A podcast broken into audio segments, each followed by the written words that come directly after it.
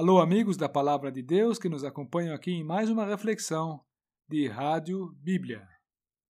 Eu estou com a Bíblia aberta aqui em Atos 10 e vou ler no versículo 1 e 2 a respeito de um pai de família chamado Cornélio.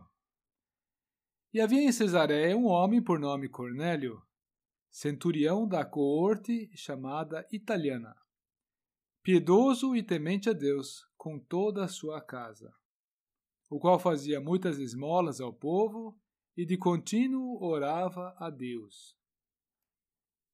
Nesta leitura, uma coisa que já logo salta à vista é que Deus se interessa por aqueles que o buscam, que se interessam por ele, e toma nota deles.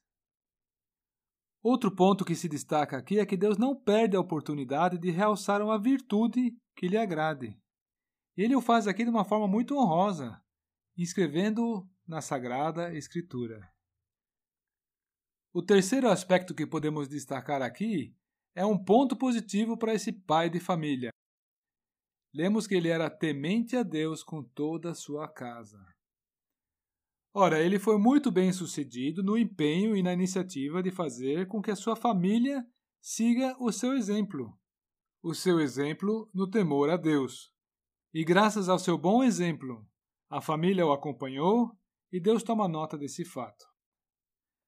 Quando Pedro relatou aos santos em Jerusalém como foi a sua visita à casa de Cornélio, ele menciona que o anjo ordenara que Cornélio enviasse a Jope, mandando chamar Pedro, o qual te dirá palavras mediante as quais serás salvo, tu e toda a tua casa.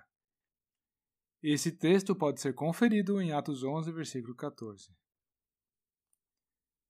São palavras muito semelhantes àquelas que Paulo falou ao carcereiro depois do terremoto. Estão lembrados? Não precisamos fantasiar muito para especular quem seriam esses outros da casa do Cornélio. Mas fazemos bem em tomar a peito essa palavra, porque ela hoje continua tendo o mesmo valor como teve nos dias iniciais do Novo Testamento.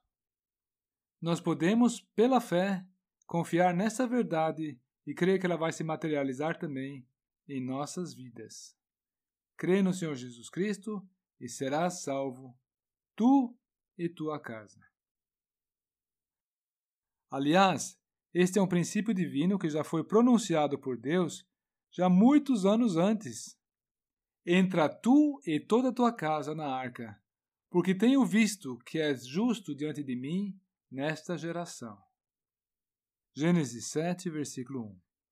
Amigos, vocês que são pais, vamos tomar esse aspecto a peito nós seremos um fator de bênção para toda a nossa casa. Isso, claro, se atentarmos para esse propósito, o de sermos justos diante de Deus.